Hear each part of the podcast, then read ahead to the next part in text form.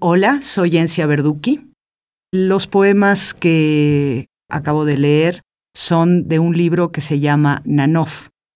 Nanov en realidad es un acrónimo de Fernando Oreste Nanetti, que fue un hombre que estuvo recluido durante más de 22 años en el psiquiátrico judicial de Volterra y que durante 12 años de su permanencia en el psiquiátrico, con la hebilla del cinturón del pantalón, hizo un libro de la vida de 122 metros de largo por 4 de alto.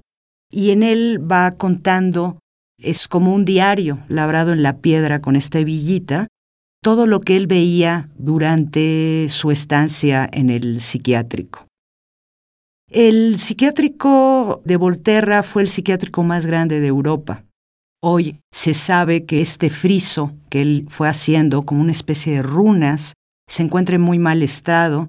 Yo lo fui a visitar en el año 2005, pero en realidad esta es una historia que empieza con un documental que se llama Nanov, el Observatorio Nuclear de Mr. Nanov, y con una sinfonía que hizo uno de los mejores concertistas del siglo XX, de la última parte del siglo XX, que es Piero Milesi.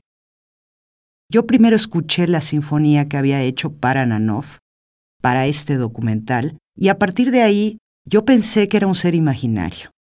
Luego, la era del Internet, que para mí empezó alrededor de 1997, yo había tenido la información de la sinfonía en el año 95 encontré un disco que me produjo toda una serie de sentimientos, pero no me había atrevido a escribir nada sobre estos sentimientos, sobre esta sensación que me transmitía la sinfonía de Piero Milesi.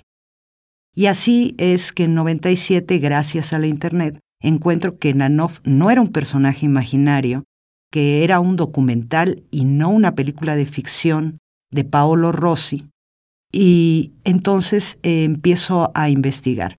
Esto me lleva una escritura durante 10 años de este libro, porque tuve que leer mucho a Foucault, por supuesto, historia de los psiquiátricos en Italia desde la Segunda Guerra Mundial hasta 1973, cuando aparece la famosísima ley Basalia, que se tiran los muros de los psiquiátricos y tratar de meterme en un personaje que además tiene otra particularidad, es hombre, y quien escribía esto era una mujer. ¿Cómo podía un hombre insano pensar o ver el mundo? Y yo tenía que ver a través de los ojos de un hombre que veía el mundo muy diferente al normal de las personas, en un mundo que era completamente distinto. En eso se resume Nanov, ha sido un trabajo para mí muy importante. Siento que empezó una nueva etapa de mi escritura a partir de este libro. Aún es inédito. Yo espero que se publique pronto. Gracias.